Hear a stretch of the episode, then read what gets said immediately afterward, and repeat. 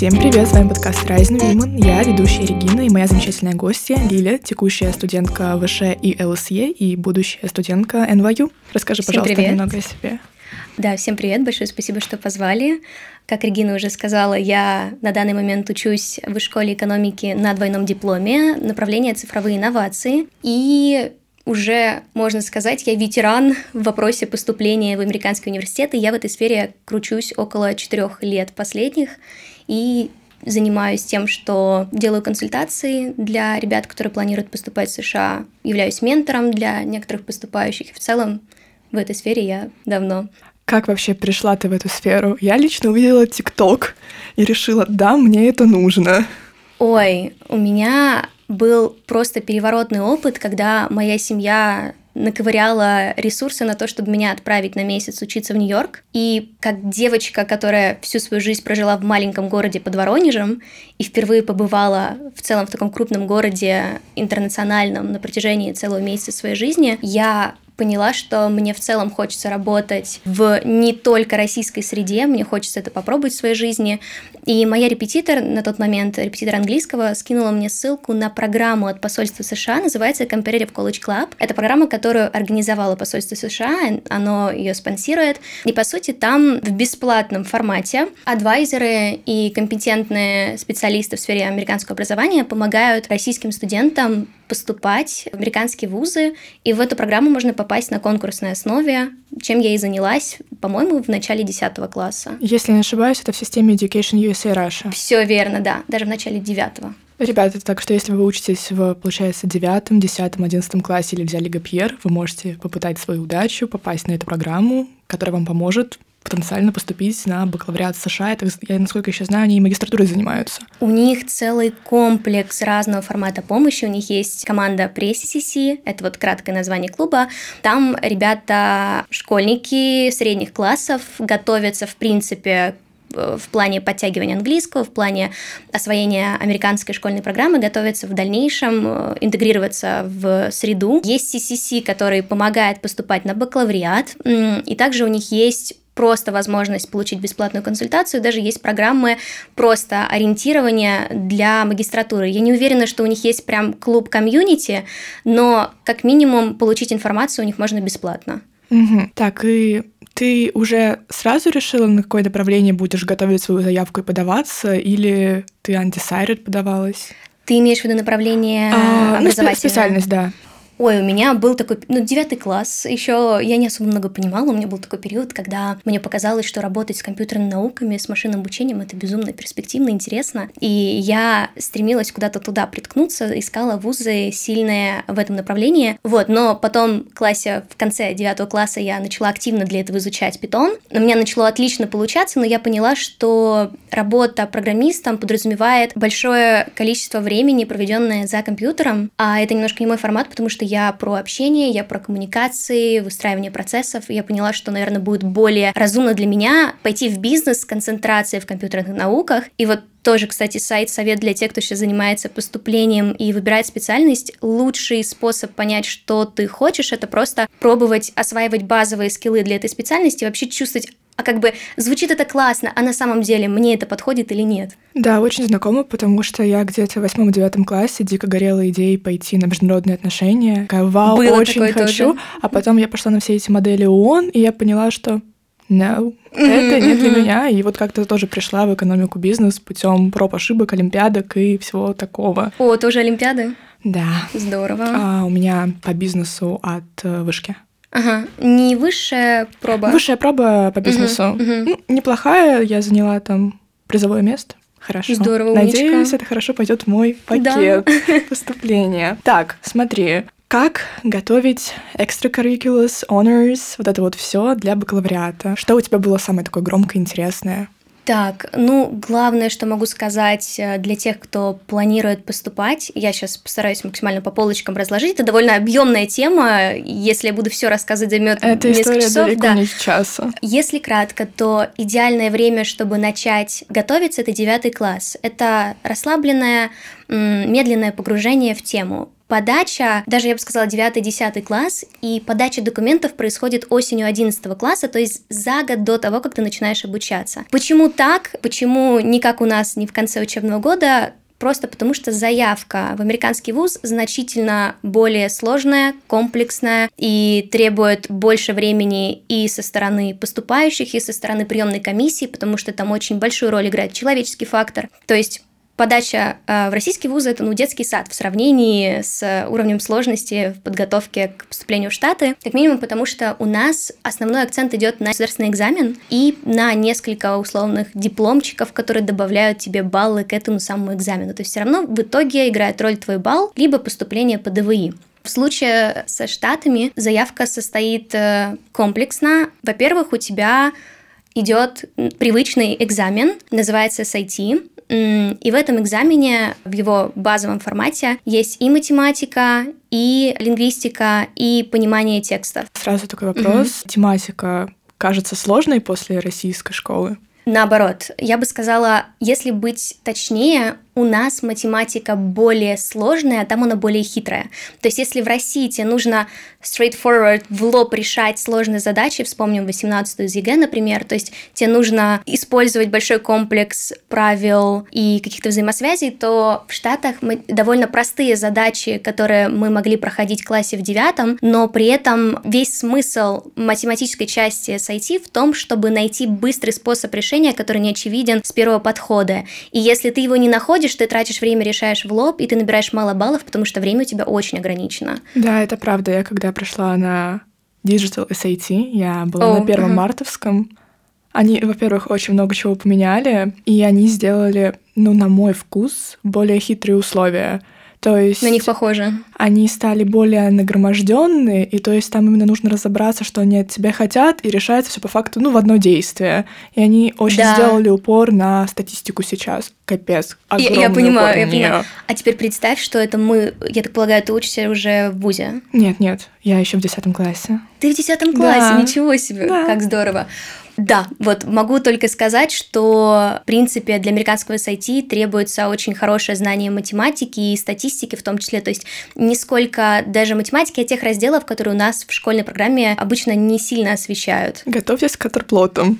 Да, да, да, да, да. Вот, SIT. Для некоторых направлений, чтобы усилить заявку, требуются дополнительные предметы SAT, ну, как у нас ЕГЭ, а дополнительные их не убрали? предметы. На данный момент по-моему, их не требуют, они не обязательные, но их можно, если не ошибаюсь, сейчас сдать в дополнение. Интернациональным студентам нельзя. Уже я просто нельзя. искала ага. возможность сдать математику. Угу. Ну, то есть я хотела, я просто, ну, понятно, техническая угу. специальность, я хотела подкрепить ее, ну, Math Advanced, там, по-моему, вторая она называется. Да, да, да. м их больше нет. Я поняла, значит, убрали. Я почему этот вопрос точно не знаю, потому что я никому, в принципе, из своих ребят, кого я веду, я не советую их сдавать, потому что, ну, для меня это как излишняя деятельность, которую можно избежать, и все, кого я знаю, поступали без них, поэтому я этот вопрос Трата времени, по сути. не затрагиваю. Да, да, все так. То есть раньше они играли большую роль, сейчас, ну, не особо. Вот, помимо SAT обязательно нужно сдать языковой экзамен, если ты, конечно, не являешься гражданином США и не можешь подтвердить, что это твой родной язык, то в таком случае ты сдаешь языковой экзамен, это либо TOEFL, как правило, это языковой экзамен для Америки, Канады, ну, в принципе, большинства зарубежных стран, либо IELTS, это преимущественно Великобритания, Австралия, но во многих вузах американских тоже принимают. Либо Дуалинга, он довольно простой, и его далеко не везде примут, либо кембриджский экзамен, но, опять же, TOEFL самый популярный и по мне самый такой э, простой. Я, кстати, сдавала Duolingo, но вот в защиту его скажу в последней новости. На самом деле все вузы, которые я сколько-то рассматриваю, то бишь, то бишь это, по сути, весь топ-50, угу. и, ну, и далее неплохие вузы, они его принимают, просто у них критерий, ну, прям повыше, то есть тебе нужно Duolingo сдать. Я понимаю, почему, мол, не могу на, понять. Не на 100 из 160, угу. а там на 135, на 140, Обычно, на 150. да, 130-140 требуют. Ну, вот я с первого раза сдала на 135, вообще не готовясь ни дня, на отшибись. Умничка. И угу. по факту, ребят, если у вас нормальный такой B21, Duolingo вы на проходной сдадите. В Duolingo даже особо не подготовишься, не так-то много материалов, у них есть просто пробный тест. Вообще, если выбирать между TOEFL и Duolingo, я бы сказала, если вы хотите очень простой путь, и вы уверены, что вузы, которые вы выбрали, позволяют, пишите Duolingo. Если вы хотите, чтобы в дальнейшем в карьере, в каких-то доп. программах вам этот сертификат пригодился, пишите TOEFL, потому что он действует два года, и с ним еще много куда можно податься. Да, это правда. То есть TOEFL он охватывает угу. большее количество всяких возможностей, и, я так понимаю, он для визы более приятен. Да, да, однозначно. Помимо языковых экзаменов подается основная заявка, Common App называется, Common Application. По сути, это очень классная платформа, которая позволяет унифицированно прописать свою заявку, чтобы не заниматься подачей в каждый вуз отдельно, как это у нас происходит в России. И в Common App требуется огромнейшее количество личной информации о тебе, о семье, о школе. Требуется указать всевозможные honors, в том числе там олимпиады, победы, возможно, какие-то школьные достижения, внутришкольные. И дополнительно твои активности, твою деятельность, может, ты в каких-то клубах участвовал, может, ты что-то свое организовывал. В общем, это, по сути, резюме формата поступления. Так, а что ты указывала тогда вот в этой части, которая про тебя, mm-hmm. про твое увлечение, про хобби, связанное с бизнесом и технологиями IT, соответственно? Я могу сказать в целом, что я указывала. Я делала большой акцент на академическую сторону, чтобы показать, что я в целом буду сильным студентом, и у меня большие навыки в самообучаемости. То есть важное уточнение, вот эта самая Common App позволяет очень неплохо повысить шанс на поступление, если ты сумеешь себя правильно преподнести. То есть это целый отдельный блок работы, и даже если взять условного олимпиадника и условного среднестатистического школьника, и тот, и тот смогут сильно подтянуть свои шансы на поступление, если смогут э, сформировать единый образ и показать акцент на вот именно те моменты, которые этот вуз ищет и которые он может в тебе заметить. Ну, это как то подача есть, на работу, то на самом есть деле. сделать личный бренд, который да. понравится конкретно вузу, который ты подаешь. По сути, поступление в США — это навык самопродаванства. То есть у тебя есть какие-то навыки, у тебя есть какие-то достижения, умения, и ты все вот эти вот достижения, умения и совершенно совершенно разных сфер, пытаешься слепить во что-то одно, чтобы о тебе, условно, в секунд 30 представитель приемной комиссии мог сказать, что вот этот студент хорош в том-том, том, он подойдет нам по тем-то критериям, и мы должны выбрать его. В моем случае я делала акцент на академическую сторону и на то, что я из маленького города, при этом я сама себе без особых финансов родителей создавала возможности, что у меня высокая самообучаемость, я рассказывала про олимпиады, про призерство в Всероссийской Олимпиаде школьников по русскому языку, про призерство на финале высшей пробы тоже по русскому языку. У меня там пару лет подряд было. Кстати, mm-hmm. такой интересный момент. Подаваясь на бизнес, на технологии, на IT, они такие... Они русский засчитали как подтверждение какой-то академичности? Слушай, ну я и э, в сторону технологии IT-бизнеса старалась акцент сделать, и в сторону, в принципе, академической успеваемости. То есть, понятное дело, что для специальности им русский не сдался ни к черту. Но это показывает, что я смогла расставить свое время, как-то распланировать свои ресурсы угу. и обойти большое количество других студентов и там взять какое-то место в масштабном, значимом в нашей стране Я поняла конкурсе, тебя. Да. Высшая mm проба, да, окей. Я еще, как я поняла, ты участвовала в большой перемене. Да, я, я, я была подопытной крыской, на которой первый сезон обкатывали. Ага. Вот, там я уже участвовала в, как раз в направлении технологическом. Я смогла победить, выиграла миллион, э, письмо от Министерства образования, все дела. Вот, участвовала в Олимпиаде от э, НТИ, направлении нейротехнологий тоже. Это было года три, года даже четыре назад, довольно давно. И в целом много таких маленьких проектных конкурсов. Я волонтерила. Если быть точной, у меня года три назад, когда я начинала подаваться, у меня была платформа, на которой мы проводили бесплатные онлайн-разговорные занятия по английскому. Это То тоже хорошо. Project. А? Такой passion project. Да, да, да, да, да. И тоже хорошо засчиталось и указывала школьное достижение, то есть красный диплом, то, что я была лучшей ученицей в школе, там в городе считалась лучшей ученицей. Это все тоже играло на мою заявку ну, из того, что сейчас могу вспомнить. Да, поняла. Друзья, слушайте, пожалуйста, мой подкаст, подписывайтесь, лайкайте. Очень хочется Регине тоже поступить в США. Поддерживаем. Поддерживаем Регину.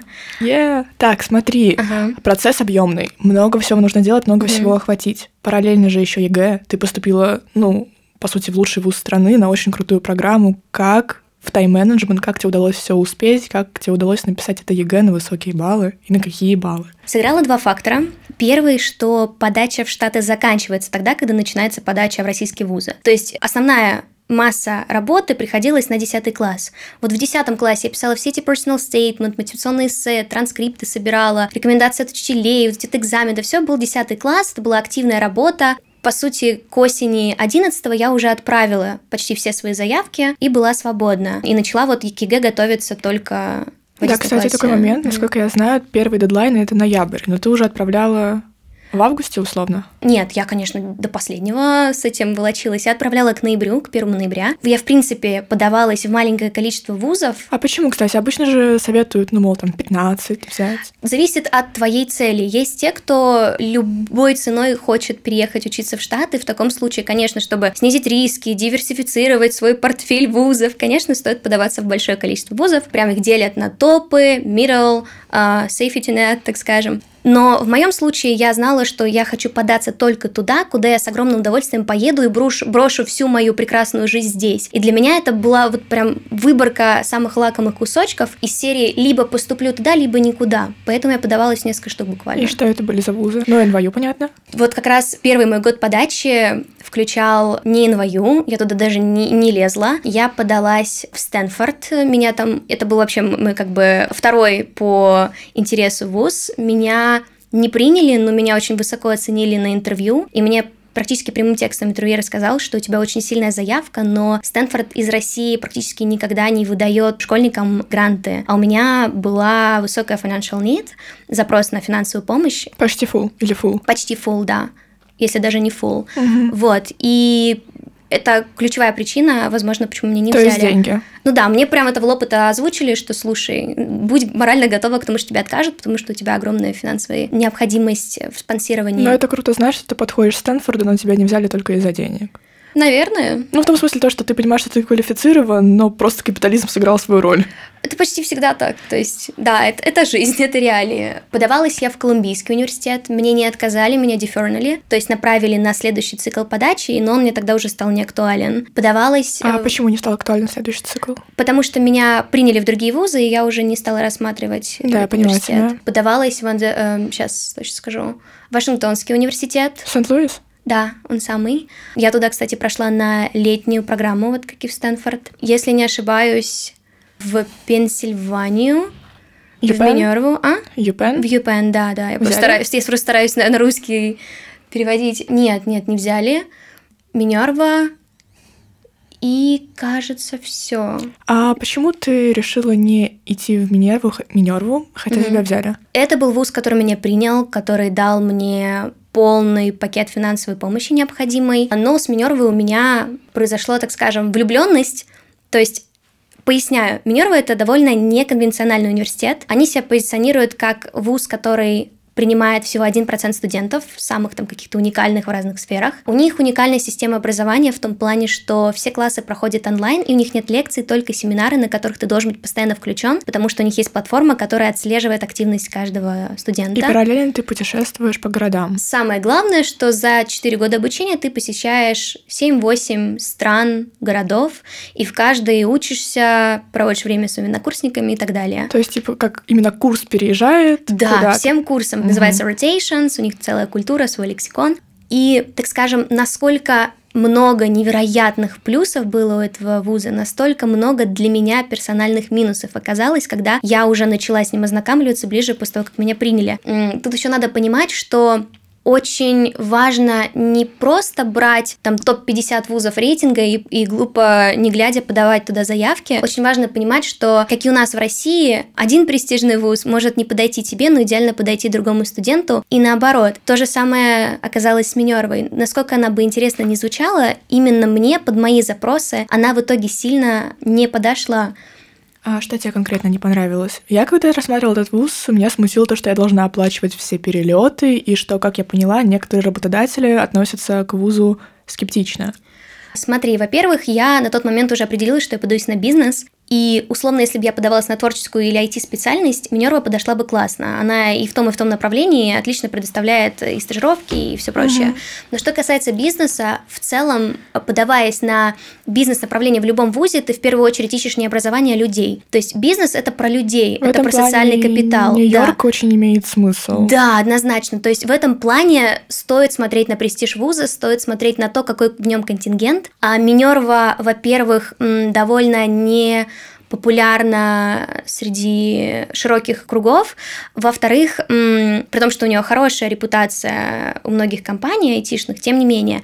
Во-вторых, у нее очень маленький пул учеников. Всего в одном курсе где-то 300 студентов на всех направлениях. Это очень мало. Тут не построишь очень много знакомств, которые тебе потом могут быть необходимы, которые будут твоим будущим каким-то выходом на других людей. Для меня это было очень важно. Плюс это вуз молодой, у него не так много leverage, так скажем, не так много сфер и способов поддержки. Поэтому, когда в том году закрылось посольство американское у нас в России, те студенты, которые решили ехать в этот вуз в итоге, они первые полгода провели онлайн, им не смогли помочь с визами. Mm-hmm. Хотя, допустим, какая-нибудь Колумбия или NYU, да. они имеют э, power — это Они имеют, ну, надо признать, что он имеет power, но не имеет желания. Но вообще да. И еще очень важно, кто будет тоже рассматривать Минерву, иметь в виду, что хотя они выдают full райды, они свой финансовый пакет составляют так, что 99,9% что у вас будет в качестве финансового пакета будет стоять работа на университет в течение всех четырех лет. Не всем это подходит, потому что кто-то хочет уже курсы со второго идти работать по специальности. Ты, кстати, как думаешь в этом плане? Я думаю, что если очень хочется уехать и нет возможности никак оплатить, то можно пережить этот фактор и поработать на ВУЗ 4 года. Но для меня, опять же, у меня не было цели всеми силами уехать. Мне важно было, чтобы мне полностью подходил формат, и я не жалела ни о чем. Поэтому мне важно, что у меня в финансовом моем пакете, гранте нет работы.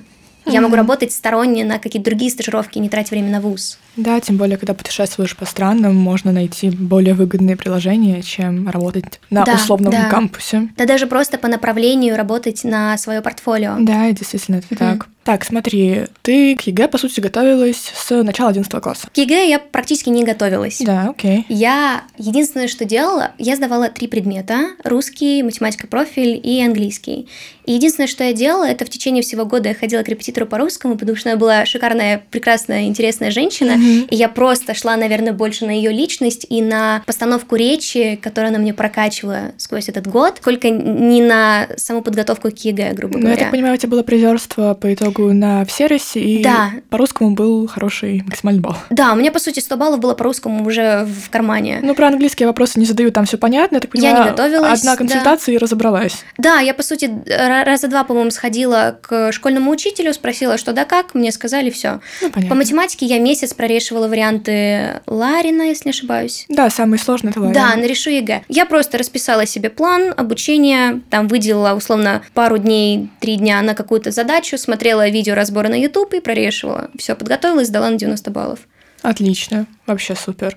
Окей, и получается, ты подавалась с 290 двумя баллами? Так, у меня 99 по английскому, 100 по русскому и 90, 90 по математике. Так, это сколько получается? Математики собрались, господи, боже мой. Сейчас. За большую перемену что-то 200, дали? по идее, 280 9. За... Я просто еще посчитала 3 балла за большую плюс перемену. Плюс аттестат красный, плюс большая перемена, ага. Плюс э, засчитывали все мои всякие призерства. Но у меня в каких-то вузах даже 300 с копейками было. Ну, короче, на бюджет вышку ты прошла. Да, я прошла в ГИМО на бюджет, в вышку и в СПБГУ, в финашку. По-моему, я еще в Плехановку подавалась, точно не помню. Но пошла на платку. Пошла Учиться. на платку, вышку? Да. да. Ага. Понятно. И как тебе на первых двух курсах? Так, для уточнения сразу скажу, почему я решила идти на платку. У нас на направлении нет бюджета в целом, у нас есть скидочные Скид... места. И у тебя да. была большая я была скидка? первая в рейтинге, поэтому у меня была большая скидка, да, и я особо не волновалась за финансы. А остальную часть я покрывала из гранта с большой перемены. И эм, шла я туда, потому что независимо от поступления в Штаты, я хотела все равно иметь европейский диплом, и возможность поехать работать за границу по более упрощенному пути. Поэтому я шла на программу, которая предоставляла обучение параллельно по лондонской программе. Мне так скажем, мне на моей программе очень не нравится учебный офис и очень нравятся люди и образование, Угу. если емко. Я тебя поняла. Учебный офис, что ты туда закладываешь? Менеджер программы, ее работа, ее отклик на разные проблемы студентов, с этим довольно туго. Но это только у нас, только на нашем направлении такая история. Но Специфика. да, это очень сильно компенсируется тем, э, насколько классные, интересные у нас предметы, преподаватели, и насколько у нас сплоченные, хорошие ребята. Мне кажется, очень повлияло на это то, что у нас не бюджет, а платная система образования, потому что нет вот это вот эм, нет грызни за место в рейтинге, все друг другу Мгм. помогают. Это супер. То есть, по факту, если бы ты не поступила в Штаты, ты была бы рада доучиться на своей программе Да. с хорошим коллективом и хорошей Абсолютно. учебной частью. Я тебя поняла. Но магистратуру ты бы все равно рассматривала за границей. Да, все так. Давай поговорим про NYU. На Так. какую конкретно школу, школы внутри Да, там вуза? есть Да, да, да. Куда ты конкретно попала? Какой факультет? Ну, не факультет, а комбинация concentrations. Мгм, Давай обо всем этом мгм. пообщаемся. Так, я поступила в НВЮ на свой второй год подачи. И я уже устала откладывать свои поступления и решила, что это будет последнее мое откладывание. Получается, год назад я прошла вот этот университет в бизнес-школу Stern. Это считается одна из лучших бизнес-школ мира. В нее очень сложно попасть. Это в целом, по-моему, самый сложный департамент при НВЮ по проценту поступающих. И я прошла И какой на... там процент? Ой, если не ошибаюсь, меньше, чем 10. Наверное, где-то 7. Да, поняла. Вот. И я прошла на бизнес с концентрацией, сейчас думаю, либо в финансах, либо в компьютерных науках. Угу, я тебя поняла.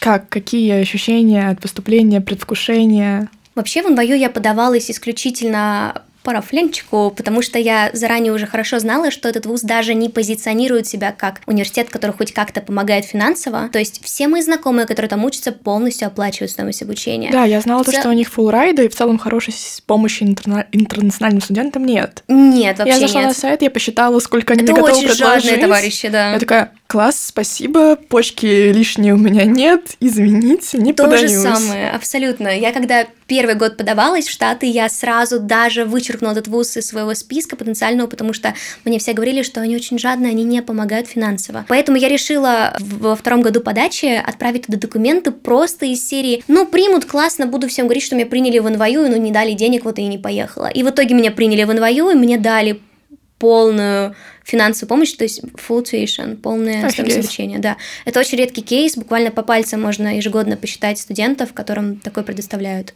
И ты подавалась еще в какие-то вузы Нью-Йорка или только NYU? На второй год подачи я подавалась только в Стэнфорд, NYU и Минерву как бэкап.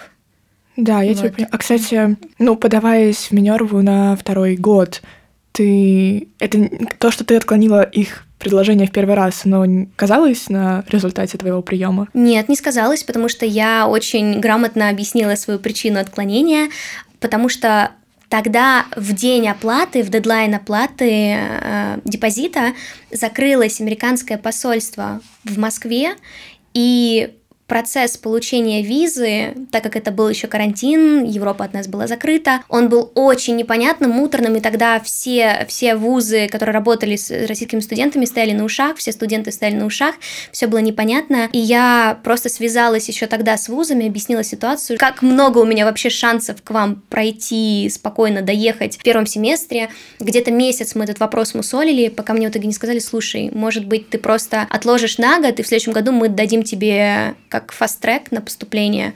Супер. Так Ну, просто там еще были бы проблемы с получением визы в страны, в которые нужно да, да, переезжать. это, это была целая пирамида виз, и я решила, что я бы могла в этом поучаствовать, если бы это имело какой-то смысл, но я понимала, что я никак на первый семестр не уехала бы учиться оффлайн, а мне именно важно было попробовать и понять, мое это или нет, а смысл онлайн это делать. Да, Стэнфорд в этом году тоже отклонил. Да, то же самое. Я еще раз подалась из серии, ну, как с NYU, то есть, может быть, меня примут, но денег не дадут, но у них, в принципе, нет такой истории. То есть, они либо тебя принимают и дают полное финансирование. Стэнфорд так делает практически только со студентами из стран третьего мира. Мгм. То есть Стэнфорд щедрый, но это политика распространяется на такие выгодные, так скажем, страны. То что есть касается... показать, что мы очень да, такие да. щедрые, поддерживаем всех, кого можно. Да, у нас в России, даже если посмотреть статистику, последние несколько лет поступали один-два человека от силы, и это были ребята, которые могли полностью оплатить Да, я последние кейсы слышала, мол, мальчик из Летова, которому оплатили все обучение, и ты такой,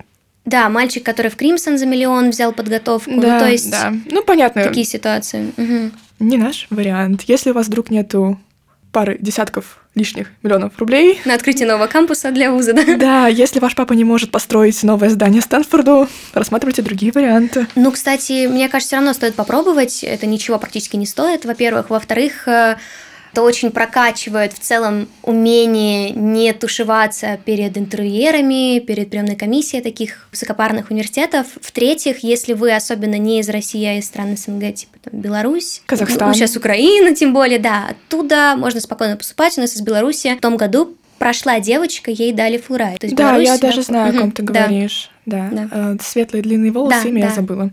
Аня, если не ошибаюсь. Возможно, Аня. Угу. Ну, короче, подавайте в Гарвард по приколу, вдруг возьмут. Вот, ну, собственно, как у меня с НВЮ произошло. Да, нет, это очень круто, я очень за тебя рада, Спасибо. что со второго раза все получилось. Какие, ты думаешь, ты допустила ошибки на первом этапе поступления, что ты поменяла на втором? Самая первая главная ошибка, она связана, конечно, с возрастом и инфантильностью, романтизация. Очень-очень многие хотят поступать в Штаты. Вот я часто встречаю ребят, которые ко мне приходят за помощью или там услугой. У них есть вот два типа мотивации. Первое – это я там посмотрел тиктоки, сериалы, американская жизнь, сплетница, американская мечта. Вот, и как, как бы так сказать, э, не хочется разочаровывать, но так живет далеко не небольшой процент населения. Типа, так же, если вдруг на Манхэттен и с большими деньгами, наверное, да. А в остальных кейсах навряд ли. Да, это как посмотреть наших российских, московских блогеров, посмотреть на их жизнь и решить, что во, во всей России живут так. Нет, это маленькая выборка, а реалии таковы, что везде свои минусы, везде свои плюсы и реальная жизнь. Второй тип людей, это которые Россия загнивает, у нас э, разруха, коррупция и так далее, а в Америке прекрасная политика, свобода слова, возможности и так далее. Опять же, везде свои минусы, везде свои плюсы, в Штатах тоже есть политические социальные проблемы, к этому нужно быть готовым. Это вот первая крупная проблема – это романтизировать и думать, что там трава зеленее. Ну, нет. И как это сказалось, ну, на твоей заявке? То есть прослеживалась некоторая инфантильность на протяжении процесса а, Прослеживался неверный выбор университетов, в которые я подавалась. То есть в Штатах же есть такая вещь, как early decision, это когда ты подписываешь, по сути, как контракт с вузом, что если тебя примут, то ты точно едешь. Да, давай про это угу. расскажем. То есть есть три волны поступления, как угу. правило. Какие? Сейчас, если быть точной, есть early decision, там есть несколько форматов. Early decision подразумевает, что ты подаешься до 1 ноября и подписываешь что-то типа контракта с вузом, что если он тебя принимает, ты отклоняешь все остальные свои заявки и едешь к ним. Кстати, ну, допустим, этот вуз тебя принимает и говорит, мы тебе дадим финансовую помощь 1 доллар. Тогда ты не едешь, это уважительная причина. Да, ты понятно. не можешь в таком случае. Угу. На самом деле можно сочкануть, можно соскочить э, с этого, с этой договоренности, но нужно очень хорошо обставить свою причину, чтобы тебя, по сути, не добавили в блэк-лист другие вузы. Угу. Они это могут сделать. Следующие вот. этапы? Это regular decision, это просто обычная подача до 1 января. Ты можешь подать сколько угодно вузов. И есть, э, по-моему, on a rolling basis, это когда уже после, далеко не во всех вузах есть оно, после regular на по остаточному принципу можно податься, но, конечно, ты очень снижаешь свои шансы в таком случае. Если я не ошибаюсь, еще есть early action, это да, типа да. пораньше, до 15 ноября, что-то такое. Это, как правило, до 1 тоже ноября, тоже но 1 15 от вуза зависит, от да, не от типа да. подачи. Разница только в том, что early decision подразумевает подписание этого контракта, early action это просто ранняя подача, никаких обязательств. По-моему, у Стэнфорда early action есть. Да, и насколько я понимаю, early action может вам в некоторых случаях чуть-чуть помочь, потому что, ну, ты в глазах комиссии такой более ответственный аппликант, который все пораньше подготовил. И насколько я знаю, там есть разница в процентах приема. Ну, там типа early action, может, это 15, а там на regular 10, но там, я так понимаю, нужно иметь в виду всяких спортсменов, легаси детей и все такое. Как правило, да, есть даже статистики, показывающие, что в подавляющем большинстве вузов ранняя подача увеличивает шансы, но вот как человек, который несколько лет этим занимался, могу сказать, но у меня есть доступ к статистике от а, посольства США. Во-первых, есть целый ряд вузов, которые принципиально в regular decision набирают больше процент студентов. Во-вторых, э, это палка о двух концах. То есть, с одной стороны, поступая раньше, ты можешь показать, что ты весь такой ответственный, ты решился раньше, но это, как правило, относится к, reg- э, к early decision. То есть, в принципе, то, что ты подписываешь контракт, показывает вузу, что мы тебя примем, ты к нам придешь. Ты не уйдешь к какому-то другому вузу. Эта история хорошая. Early action так, как правило, не работает. Ты не подписываешь никакую договоренность, ты можешь также не в Стэнфорд, а в Гарвард пойти условно. Во-вторых, на раннюю подачу, как правило, подаются самые сильные ребята. То есть они заранее определились, что я хочу сюда, и они свою заявку готовят в этот вуз. В принципе, просто потому что ты раньше знаешь ответы, ты раньше понимаешь ответ по своим приоритетным вузам. Mm-hmm. Приоритетные топовые вузы в качестве приоритетных подаются ребята, у которых очень сильные заявки, и поэтому, поддаваясь в раннем пуле, ты соревнуешься с гораздо более сильными ребятами, нежели regular и у тебя есть риск, что ты просто там, где ты мог бы быть самым умным в комнате, ты становишься самым невзрачным. Угу. Поэтому нужно узнавать, общаться, а как вообще работает ситуация с конкретным вузом, в который ты подаешься. То есть, условно, на, ну, ну возьмем более привычные нам цифры на early action у всех может быть SAT 1590, у тебя 1500, и твои 1500 не играют роли, а на regular может у всех да. быть 1460, и тут твои да. 1500 stellar. Тут нужно сделать поправочку, что SIT это лишь малая часть заявки, да. и есть кейсы, когда с низким баллом принимают в классные вузы, есть кейсы, когда ты пишешь по 1600, и тебя... Реджектуют. Реджектнут, Ну, да. если ты ничего больше не делал в жизни, играл в доту и писал SAT, ну, наверное, да, шансов, да. шансов мало. Да, супер. Все здесь теперь нам понятно по полочкам ты разложила. Давай вернемся к НВЮ. Угу. Тебя взяли в, получается, в Stern Business School угу. с очень низким процентом приема, что показывает тебя как суперквалифицированную аппликантку. И можешь, если ты что-то знаешь, рассказать о том, как строится учебная программа э, конкретно в этой школе NYU? Так, вообще я, когда выбирала для рафляной подачи НВЮ, я все равно опиралась на какие-то факторы. Для меня большую роль играло то, что это вуз находится в Нью-Йорке, и вуз особенный тем, что, в принципе, подавляющее большинство колледжей в США построены на такой вот внутренней лагерной системе. Это когда ты живешь на кампусе, посещаешь этот вуз, как правило, он находится где-то в такой полугородской suburban местности, и ты вот крутишься, вертишься внутри этой среды, а до города там еще надо доехать. НВЮ — это универ в городе.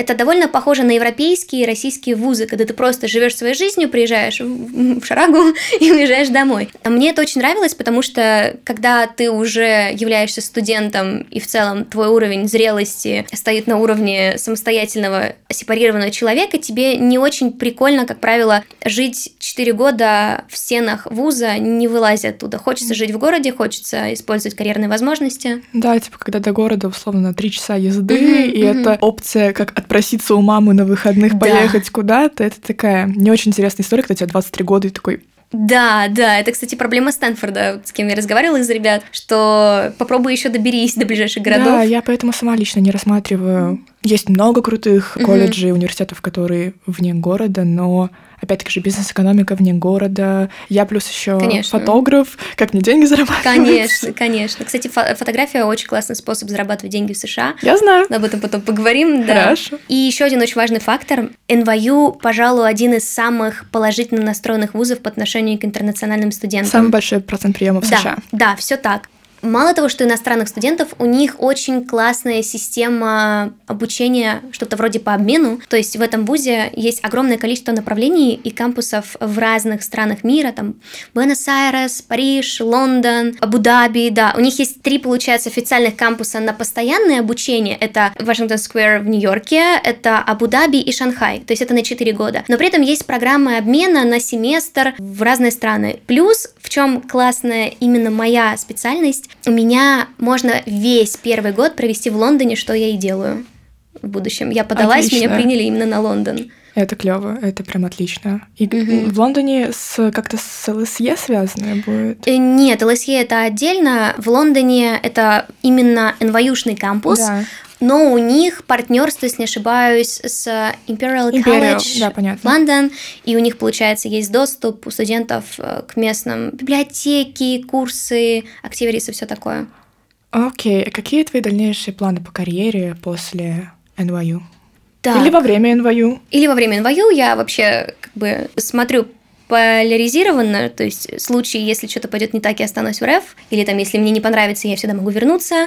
В случае, если я буду учиться там, так или иначе, я буду стараться двигаться в двух направлениях, пробоваться, во-первых, в аналитике и продукт project менеджменте то есть это более такая корпоративная история. Во-вторых, в консалтинге операционном, именно операционном, потому что ты постоянно меняешь интересные проекты, и операционный консалтинг подразумевает большое количество командировок, да, я тоже рассматривала что-то типа бизнес-аналитика. Угу. Это звучит интересно, потому что как будто бы даже на начальных этапах карьеры это прикольно с той точки зрения, что ты можешь посмотреть разные компании, разные структуры, да. разные типы бизнеса, разные механики, и таким образом понять, что больше фитит конкретно для себя. Может быть, тебе нравится работать, не знаю, там в сфере теха или же наоборот там в добывающей промышленности. Ну, черт его знает, что тут по душе придется. Я вообще считаю, что пока ты молод, пока ты только начинаешь свой карьерный путь, очень важно попробовать все форматы, то есть поработать и в стартапе, и в крупном крупные корпорации и, возможно, в государственных органах на своей специальности и попробовать разные направления, вот разные специальности внутри своего направления.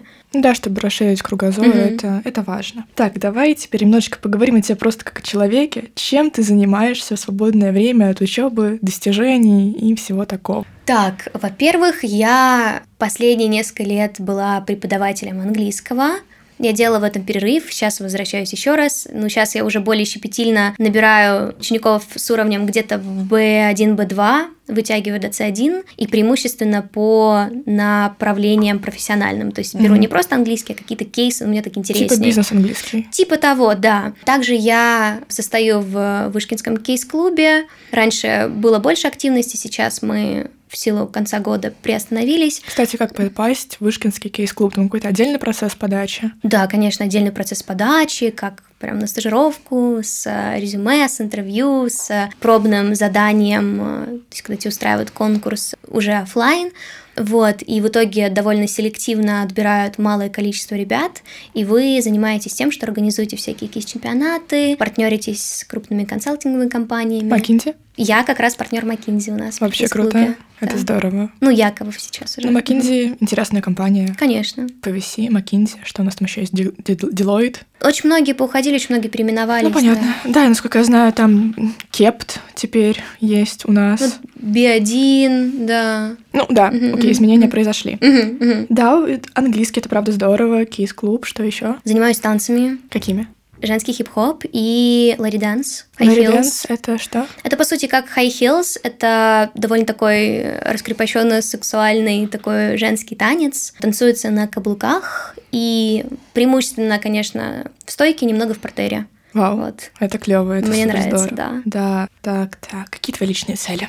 У меня сейчас две крупные такие цели. Я, если раньше ставила более какие-то измеримые цели, сейчас они больше идут на психологические аспекты. Первое — это финансовая независимость. Мне очень важно когда я буду учиться уже на втором-третьем курсе в Нью-Йорке, по возможности перетянуть э, все финансовые вопросы на себя, чтобы вообще не подключать родителей к этому делу, просто хочется вот Полностью сепарироваться. Да, полностью сепарироваться. У меня классные родители, но вот мне для собственной самореализации это очень важно. Второе – это эмоциональная независимость, эмоциональная сепарация. Очень много сейчас тоже над этим работаю, над тем, чтобы не быть зависимым от, как бы не базировать свое счастье на близких людях, чтобы легче принимать какие-то сложные решения по переездам, по сменам деятельности, смене окружения. То есть ориентироваться только на себя. Да, да, учиться принимать решения, потому что даже если ты там э, открывал свои бизнесы, достигал огромных каких-то карьерных академических вершин, ты все равно внутри можешь быть довольно зависим от близких людей и не чувствовать себе опоры. И вот это то, над чем я сейчас работаю. Ты работаешь сама или с психологом? С психологом, с психологом. Это отлично, круто, mm-hmm. что ты уже сейчас в таком возрасте к этому пришла, потому что до многих это доходит к третьему десятку. Да, ты есть большая такое. Молодец. Большая проблема. Спасибо.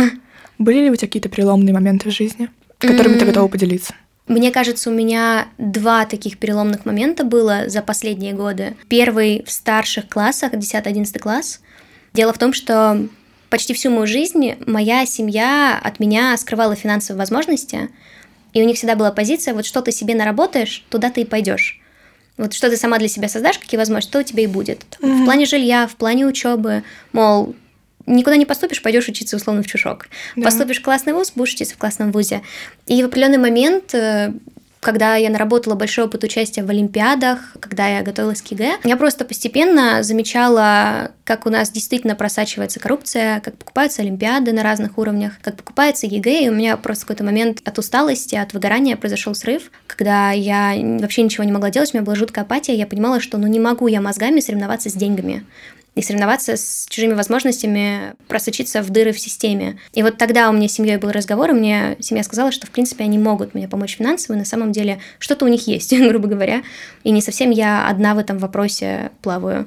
А второй переломный момент, собственно, после которого я переключилась более на психологические какие-то цели, был этой зимой. Это была моя первая в жизни депрессия. У меня впервые в жизни были панические атаки. Я два месяца сидела на транквилизаторах. Я вообще не готова была к тому, что мой организм на такое способен. И всегда смотрела на подобное ментальное состояние серии «Человеку нечем заняться». Но так вышло, что у меня в один период из моей жизни ушли два самых близких человека. Рухнул бизнес, произошла проблема с компанией друзей, с которыми я общалась. Как-то все это снежным комом в один период накатилось, и, видимо, моя менталка не выдержала. Вот. И с большим удивлением я погрузилась в это состояние. Но сейчас, конечно, все отлично, и это был долгий процесс восстановления. Я рада, что ты из этого выбралась. Спасибо, У тебя история. была еще какая-то такая проектная деятельность, сконнекченная с вышкой? Mm, что ты имеешь в виду? Я имею в виду, ты какой-то MVP делал для них. Да, а, так, это был проект для твоего хода. Твой ход — это продолжение большой перемены, это тоже такой масштабный конкурс проектный раз молодежи для студентов, и мы подавались, мы делали MVP, это Minimal Valuable Product, э, то есть минимально жизнеспособный продукт. Мы делали UX-дизайн приложения для высшей школы экономики, которое бы распределяло учебную нагрузку в рекомендательном порядке для студентов. Но из-за того, что мы слишком поздно решили принять участие в конкурсе, у нас довольно скомканная получилась заявка на первом этапе, и высокие баллы уже на втором за саму работу, за сам проект нам особо не помогли, и нам там не хватило баллов до победы.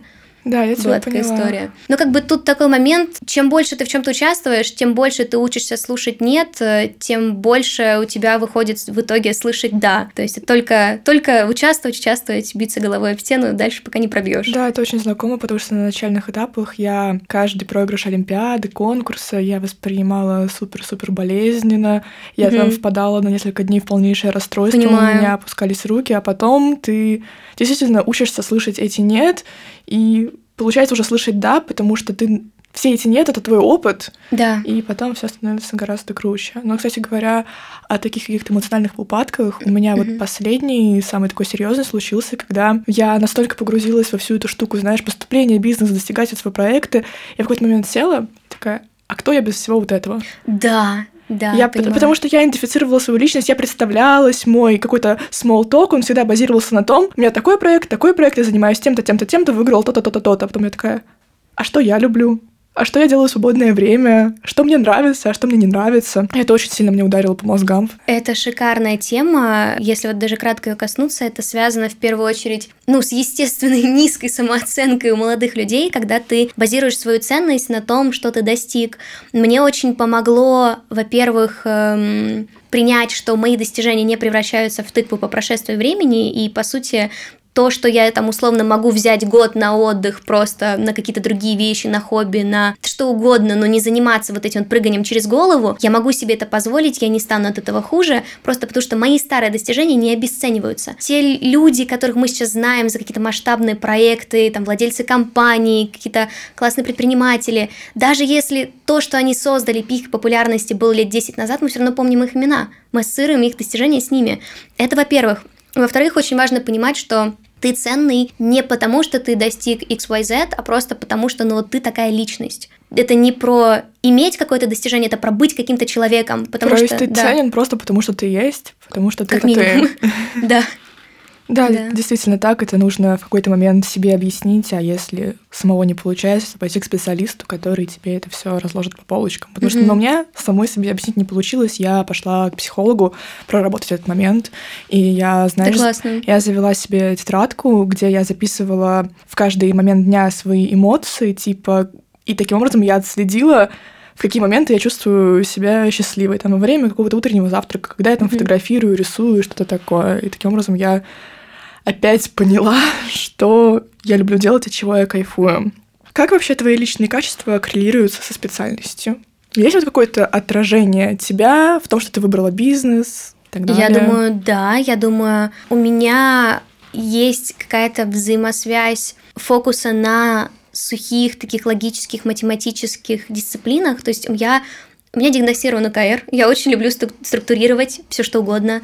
Данные, планирование, организация. То есть все, что связано с структурированием, упорядочиванием, мне это нравится. И это также повлияло на, в принципе, мою дисциплинированность из года в год. Но при этом я довольно коммуникативная, я в целом экстравертная, общительная. Мне нравится общаться с людьми, мне, мне очень нравится психология, мне нравится вот этот фактор. И я понимаю, что Бизнес — это, по сути, про харды в совокупности с своими софт-скиллами. Это, на самом деле, как любая профессия, но, тем не менее, здесь очень важно уметь быть компетентным в чем-то, плюс уметь договариваться с людьми, уметь э, находить правильный подход, уметь организовывать, охватывать своим умом сложные структуры. И плюс очень важно постоянно находиться в борьбе с внутренним перфекционизмом, потому что это вот главный тормоз прогресса, потому что в бизнесе очень важно брать и пробовать, тестировать гипотезы, а не заниматься саморефлексией, потому что пока ты рефлексируешь, кто-то берет и делает. Угу.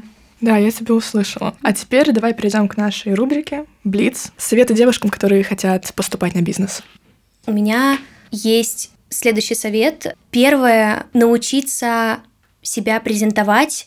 Это в целом навык, необходимый по жизни особенно для поступления в США, как я и говорила, что огромный фактор твоего успеха в поступлении — это самоподача, то, как ты умеешь оформить свою заявку, то, как ты умеешь свои даже среднестатистические знания, умения, достижения правильно преподнести, скомпоновать в единый цельный образ, который зацепит и как вау, какая она классная, что она может, и как вау, какая она интересная личность. Это вот как раз через э, Human Factor персональное эссе, всевозможные проекты делается, поэтому учитесь себя презентовать, учитесь не быть скромными, потому что на тебе и так, на тебе и так всем наплевать, ты еще и скромный, как говорится.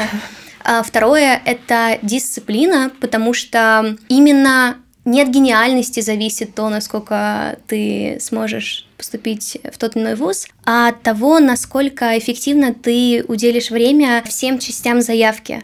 А эффективность складывается из дисциплины. Дисциплина — это не перерабатывание, это не упахивание, это именно создание баланса между личной жизнью и работой над поступлением, которому ты будешь придерживаться изо дня в день. Это вот систематический подход, потому что когда ты вообще, в принципе, правильный тайм-менеджмент — это возможность наиболее эффективно использовать свой временной конечный ресурс. И это, мне кажется, второй фактор успешности. Я тебя поняла. Книга или книги, которые ты посоветуешь прочитать каждый? Так, я не буду, наверное, говорить про self-help, как бы мы сейчас не касались темы бизнеса и поступлений. Я назову следующее.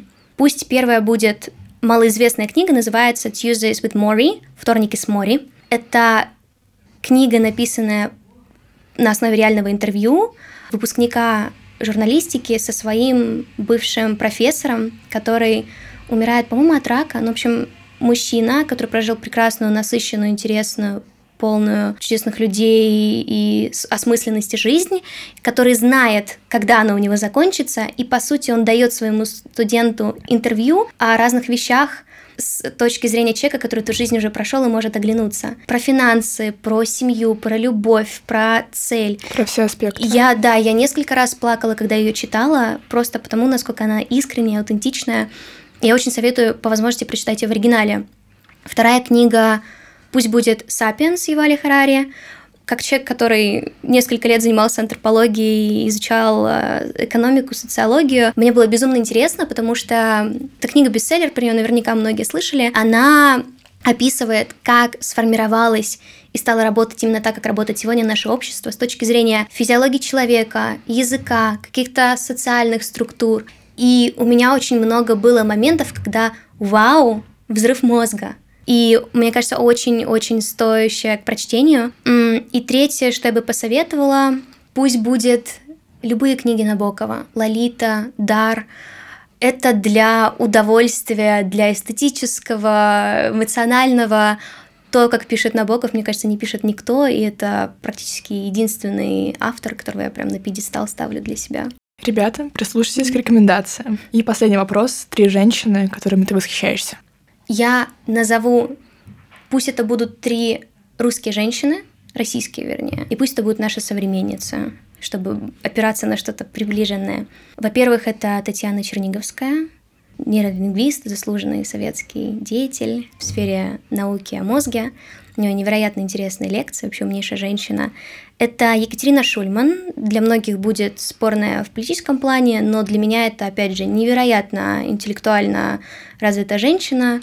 Я обожаю, как она умеет ставить себя на публику, как она преподносит информацию. И пусть будет, если не ошибаюсь, Костюченко, Елена, я, я могу ошибаться в фамилии, по-моему, Елена Костюченко. Это специальный корреспондент «Новой газеты», военный обозреватель, девушка, которая открыто себя позиционирует как э, представитель ЛГБТ, и которая, будучи очень хрупкой, нежной, едет, мчится в зоны военных действий, чтобы писать, и мы могли об этом узнать. Это замечательно. Спасибо большое, Лиля. Было спасибо очень огромное. интересно с тобой пообщаться. Ты Это полностью взаимно. Чудесная девушка. Всем спасибо за внимание. Надеюсь, вам понравился подкаст. До новых встреч в новых выпусках.